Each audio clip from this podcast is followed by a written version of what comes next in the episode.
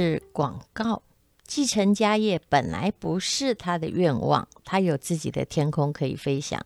西元一九八六年，在台南仁德菜市场的新兴路有一个小摊贩，这是杨妈妈从那一年开始贩卖猪软骨肉，每天就是这样一直一直的操烦。随着岁月的增长，孩子大了，这位小杨。体谅了妈妈的辛苦，辞去了百万年薪的工程师工作，回来陪伴妈妈。因为妈妈舍不得他创业，创了半辈子的摊子没有人顾，于是这个孩子重新打造新兴四六一的品牌，而且呢，把它拿在网络上贩售。重点在于它很好吃，它是台南的在地人的排队老字号。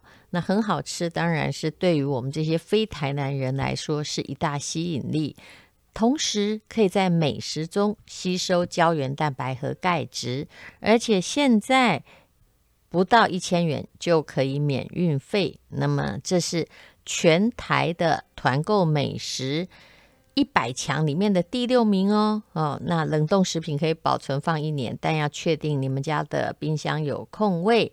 叫做新兴软骨肉，这是一个很特别的东西哦。如果你跟我一样喜欢吃软骨的话，请试试看，请看资讯栏的连接，真的很好吃。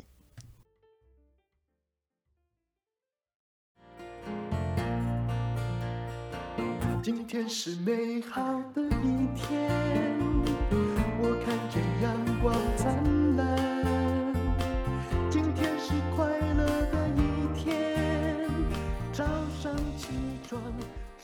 欢迎收听人生实用商学院。我们来欢迎我的老朋友啦！以前很多年前主持节目，我记得是黄金七秒半的时候，就邀请过帅过头。他在那个节目很受欢迎。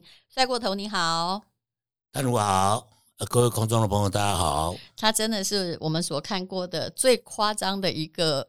房屋哈销售业者，因为他的 方式跟别人不一样。那么这几年来，我看过他的一些新闻，比如说，呃。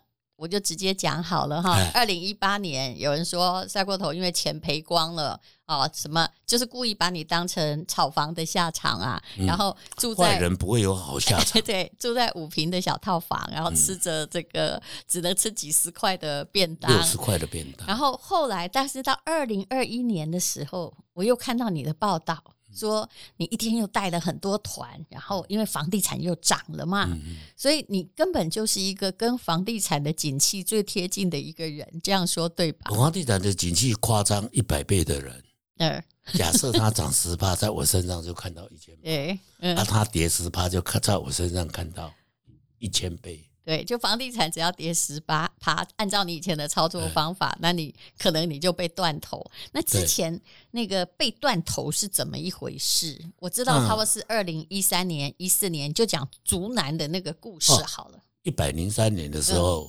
我去竹南，嗯，那去竹南的时候，那时候台积电要在那边设厂，嗯，那我去看了以后，太好了。对，这全台湾最好的地点。其实谁都会感觉到说，这里一定会涨，只要有台积电。但是我要告诉你哦，中国人买全世界，台北人买全台湾。嗯，所以全台湾的投资客百分之七十是台北人，是他不买都不行啊。所以我是带着台北人吧，我应该叫做台北帮。我可以解释哦，因为我觉得对于台北天龙国人而言，每个地方都很便宜，对，对不对？啊。那时候台北涨完了，涨新北，新北涨完了，涨桃园，嗯、就轮戏啊。台北人，我要是不讲竹南，他不知道。对，我一讲，他就全部知道。我也是因为你的新闻才去想说竹南到底在哪里，我才查了一下。不然我一辈子也没去过啊。对，因为台积电在竹北嘛，对不对？台积电是这样哈，台积电我们的竹科，竹科是在新竹市跟宝山乡，嗯，它容纳不下的时候，就设了一个竹南基地。它也是台积电管的，不，它也是竹南科学园区管的。那竹南科学园区全世界最最不一样的地方，就是民国八十年联电进去的时候，那金金监会就现在国发会，就是把土地征收过来，只出租，你不能买，是，它要跟联电相关的才能进来，上游下游才能进来。哦、所以你说做轮胎的不能进来，嗯，所以这前，所以它的直接的零件都直接掉，全世界唯一，嗯啊，所以当它的厂不够用的时候，就第二工基地就在竹南，嗯、哎，台积电也来了，嗯。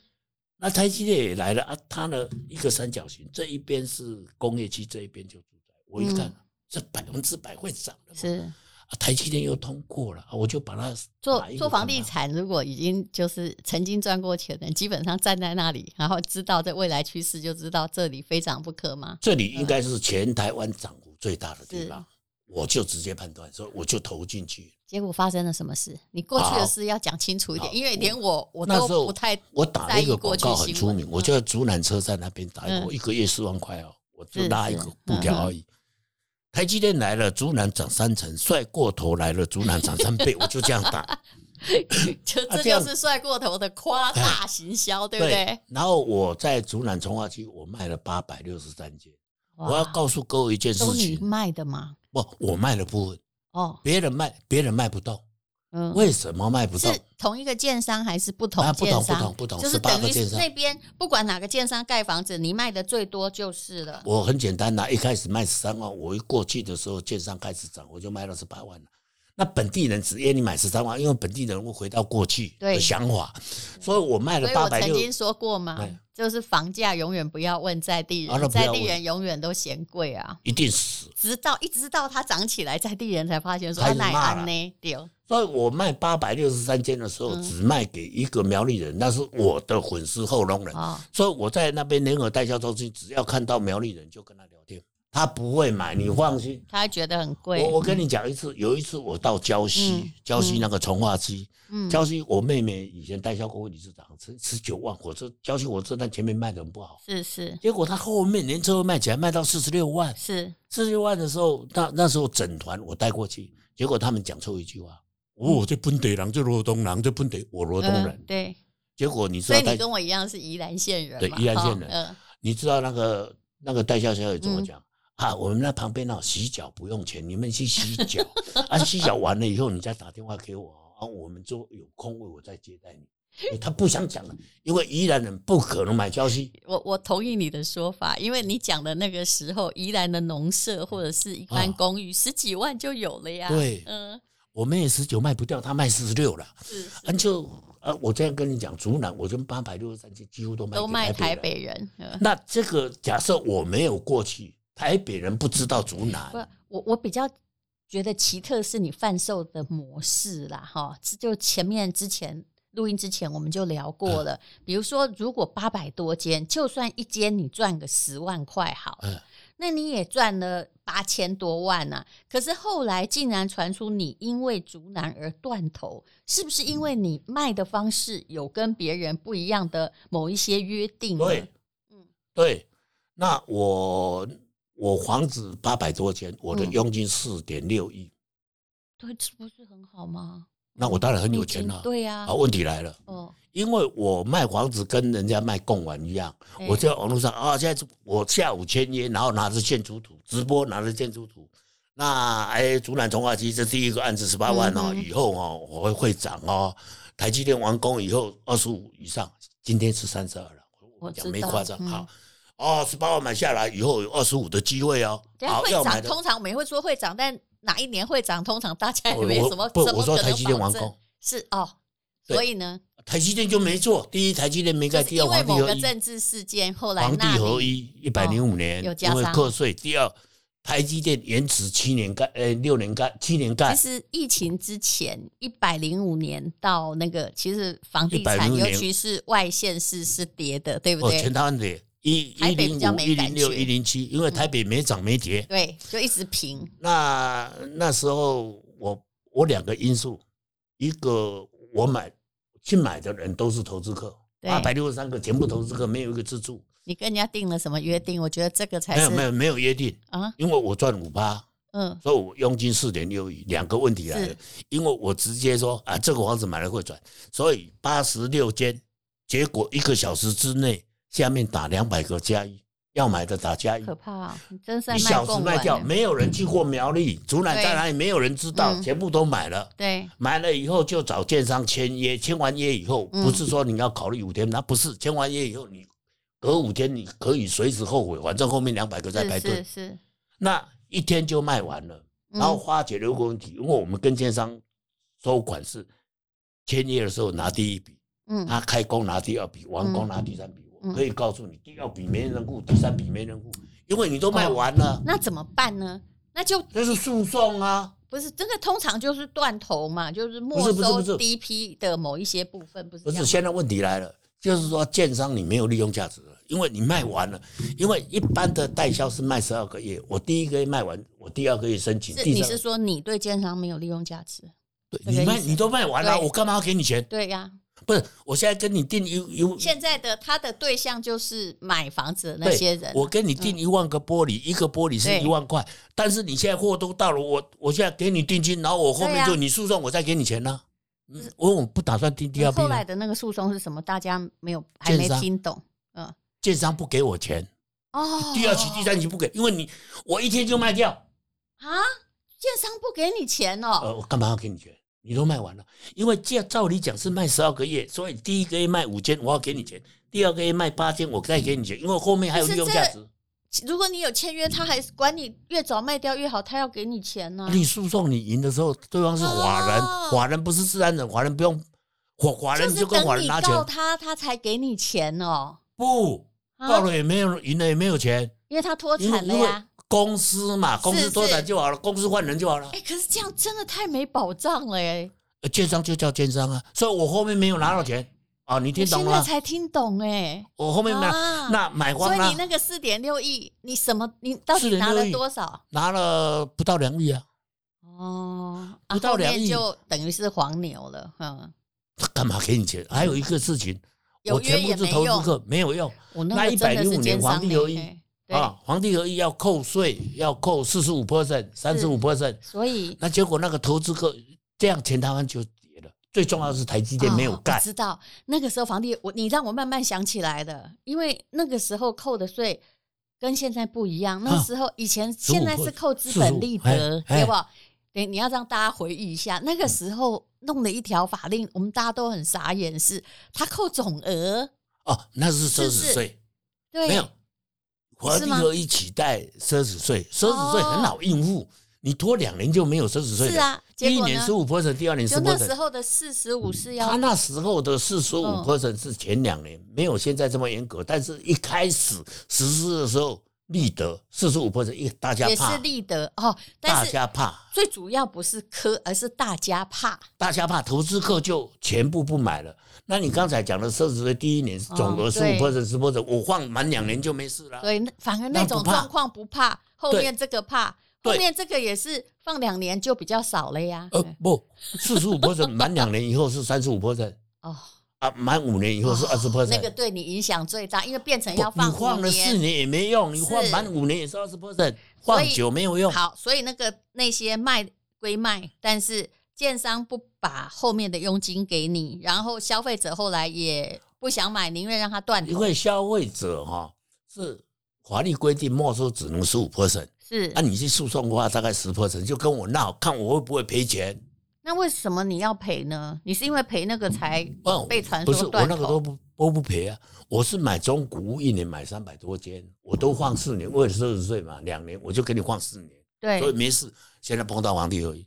那房地产真实的投资客不见了，断的是那边，哎哎，是中古屋，哎，然后中古屋的量非常大，是。那中古屋断的时候，是你赚赚跟亏是你七我三，是。那一段是哦，未满四年，他现在就要卖，以后会更跌。所以根本只是竹南那个预售屋，那个是人家跟你狗而已，你法律上你站得住脚，可是那边是有契约，中古屋有契约关系，赔的话。是和赚的话都是你三，三他七，对不对？对。对，可是刚刚我们聊过，我们就简单的来讲，就是赚的时候他赚了钱，百分之七十人跑掉，都先进他的账户嘛，对，所以他就三十，他也就假装没事。不是，因为出钱是你，我找来了，你出钱的，啊，钱状在你那里，登记你的，我们只有合约书。对，你只能就是那种内部合赚钱的百分之七十的人跑掉，我懒得诉讼，因为我后面再找三百多个也简单。但是有三成的人有依约把赚的那个给你，这样也赚不多啊。嘿，我开销很大，赚也很多。哎，请问你啊，三十 percent 一年的话，就等于九十九间呢？哎，九十九间很多了。哦，好，就是你反正那时候就是短暂的时间就已经交易掉了，对的，对不对？啊，现在皇帝有一，那中古我不是放四年吗？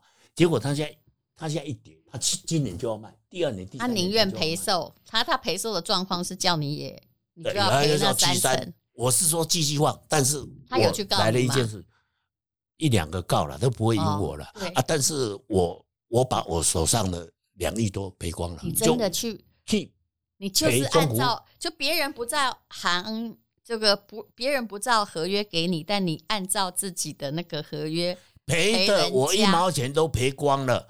结果赚的钱，因为后面后事我看不懂，我没跟你讲，因为一百零二、一百零三年买的啊，我现在不知道你要放大了，我知道会涨，对，所以我就跟你讲，其他的你要自己独立的，通通给你，我认为会涨。好，到今天还有三百多间。你不用，所以你不用空给我了。当时也有八，也有五百多间被卖掉了。当时那个中股，我下了一个决定，赔钱我照赔，赚钱的你通通独立。但是我希望你继续留着，因为他会赚。但是我放你自由了。所以还有三百个人，当时跟着你的人，现在是一平差不多三十二万嘛？他们留了这么久，有赚钱。八百六十年，当时买十八万，皇帝合一就跌到十五、十六万，是就还跌三万。结果今天是三十二。是啊。所以这些台积电盖了，撑到最久的人就赚钱。只是台积电哦，它比你想象中的很久才盖这样。啊，我我现在不管你哪时候买了，嗯，房地产放到今年你要亏还真的很困难。是是，就什么就乱七八糟的地方哈，所以也都涨了。几乎啦，不能这样讲，会得罪很多人。对了，几乎啦。所以那。你现在在带的团是什么样的团？是从两年前的六月一号开始，赖有成立一个社群。哎，社群就是一个群组可以五千个人。嗯，所以我就跟斗楼就一直发展这个社群。台湾我最多，所以大概满一千个人以上的社群，我三百多个。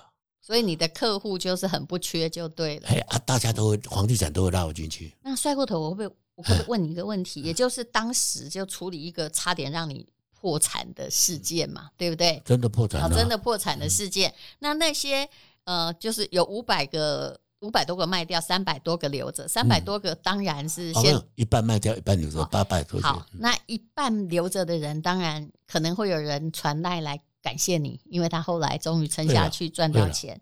但是那些卖掉的人，就是已经拿有的拿了你的赔款的人，是不是？又回过头来，因为人都有事后诸葛亮的心理，就是说，哎呀，早知道不要卖就好了。不会，不会，没有这种人。每每一个人都认为自己很厉害，不是在过头厉害啊，所以输赢都是很厉害。所以其实你当时不应该打那个合约，那是害死自己，因为那个合约跟人性违背。你有没有觉得？哎，我其实我无所谓，我只是想做大。我其实我管理很糟糕哎，对我也这么觉得哎。我我我的 IQ 很高啊，EQ 很差啊，还有因为我我觉得你这样管理哦，很容易就是陷入人性的陷阱。我以前每一天大概说明会啊，说明会大概平均个人，完了以后大家要跟我认识，交换名片或者要跟我聊天，或者请教问题，我都记不得你是谁啊。但是因为你想想看，你平均一个礼拜可以认识陌生人大概三百个人，这样持续二十年，请问你到底记得谁？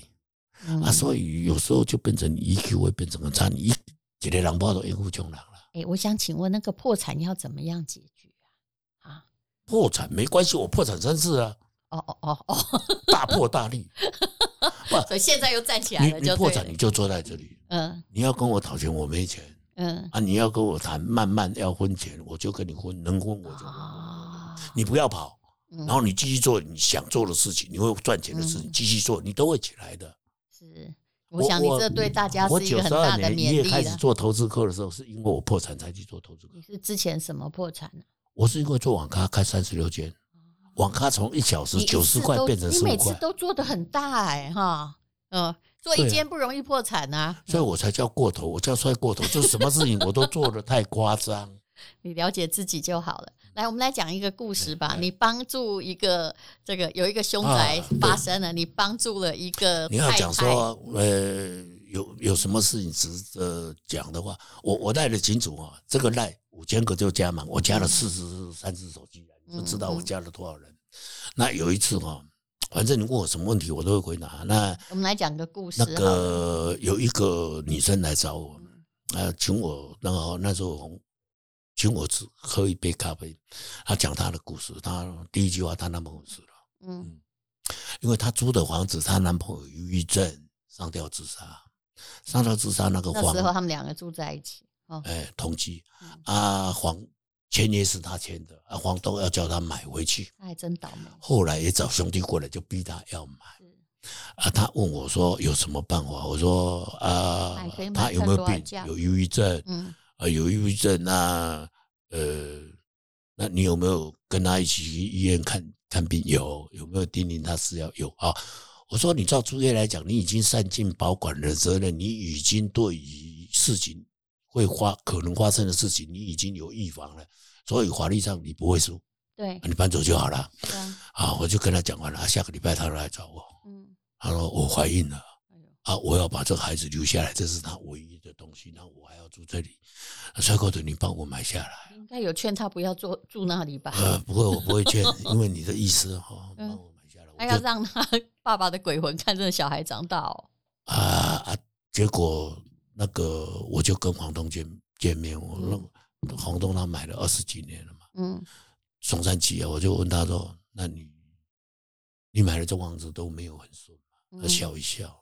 嗯，我说这个房子自己会选主人，嗯，我相信他选了以后也不是最终的，嗯，所以他已经死了老公以水去保温，啊，你就水煮，你唔好谈，你也谈你水温的对立，你相信我讲的话，我看书看这，你相信我讲，你就切切，你住进这间无啥个嘢钱，你跑遐谈，嗯，你当时是买话就讲十倍，嗯，你爱卖十倍，唔好买十九，嗯，我谈买都较清气。是，哎，想想讲好花费十倍，好妙哦，嗯，啊，十倍迄当厝偌济钱，迄当有一平五十几万，在台北嘛，吼，中山区，嗯，迄当五十几万，嗯，啊，有人卖掉啊，啊，不要，不要，才卖十八，嗯，对了，啊，我们贷款还超过了，对，所以还可以拿贷款养他的孩子长大，对了，哎，我以后有机会再告诉兄弟怎么卖了，这个是台湾，这是一个漏洞。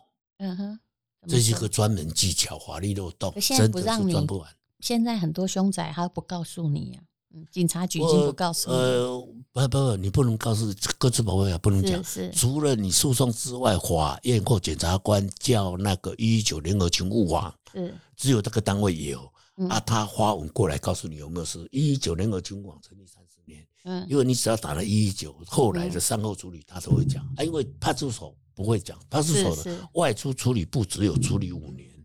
那我告诉你差别在什么地方？你假设凶宅买过来，假设你的租客发生了问题，你就把它卖给别人。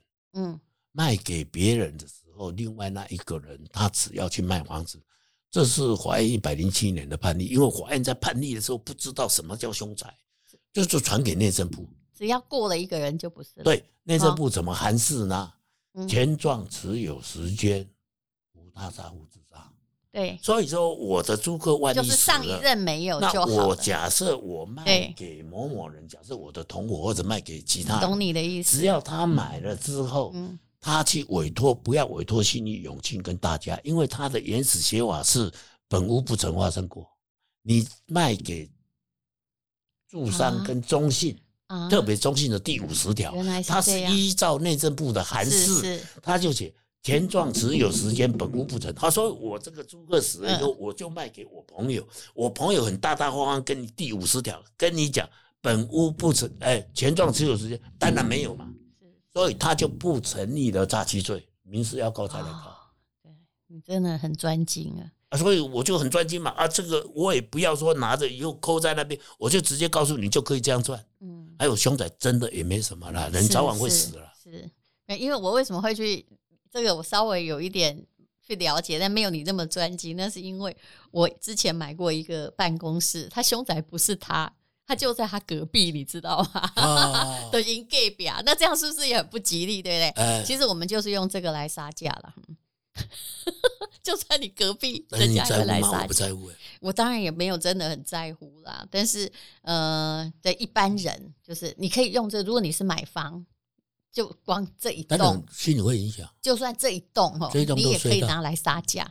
嗯，那我存卖方会比较倒霉。那我也请问你，中山北路一大堆跳楼的，我真的知道。对，我知道比各位还多。是，对，好的。今天其实就是请帅过头来分享他的经验。那无论如何呢，他现在又站起来了哈，啊，不会再跟别人去打那个三七合约了。不会了，不要再打了啦。我觉得你就赚那个代销费用就好了呀。不是，我现在奔退休了，我生活也很简单嘛。嗯，我继续一天吃六十块钱。当然可以。你去年还在还在那个也有报纸来采访你说帅过头，收入又很高，所以你的新闻是彻底两极化的。因为我房地产，我只要一出手，一年都几百间。嗯、你想房地产在涨，一间。那你现在看好哪里？其实台湾已经都涨一波了，有的我都觉得有的一些地方涨得很扯。我看好宜兰，我真的良心的讲，哦，真的吗？因为宜兰没涨，对，涨最少。那你西半部的时候，从桃园一直涨到高雄，我还告诉你，台东、屏东也涨。嗯，所以宜兰为什么会涨，你知道吗？为？因为既然有人住在桃园，去台北上班，嗯，桃园那一边预售都跳四十了，啊，宜兰那一边滑到比较近。我，但是他就是卡在雪隧嘛，雪隧无可控制。没有没有没有，你上下班的时间刚刚好跟人家颠倒。嗯，但你只有礼拜六、礼拜天不能动。是。啊，其他你都可以动、嗯、啊。其实你上班的时间比桃园快、嗯、啊。宜兰那一边现在正常是二十二啊，这一边桃园任何地方都十几，而且桃园的上班时间刚好正向塞车，哦、所以他上班的时间要多。不是因为你是宜兰人的缘故，不是，不是 我也是宜兰人，我也希望宜兰会涨啊，我还有老家在那里。不是，是因为轮到宜兰还没长最小、哦。好，那我们就拭目以待。非常谢谢帅过头，谢谢你。好，各位拜拜。因为今天又可以，今天又可以。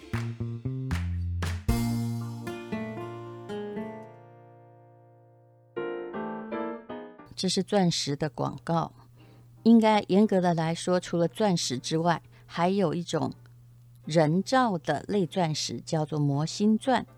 它有跟天然钻石相似的特性，不过它是实验室培养的，一样能够通过测钻笔，所以这个就要请大家以后买钻石的时候要小心啊。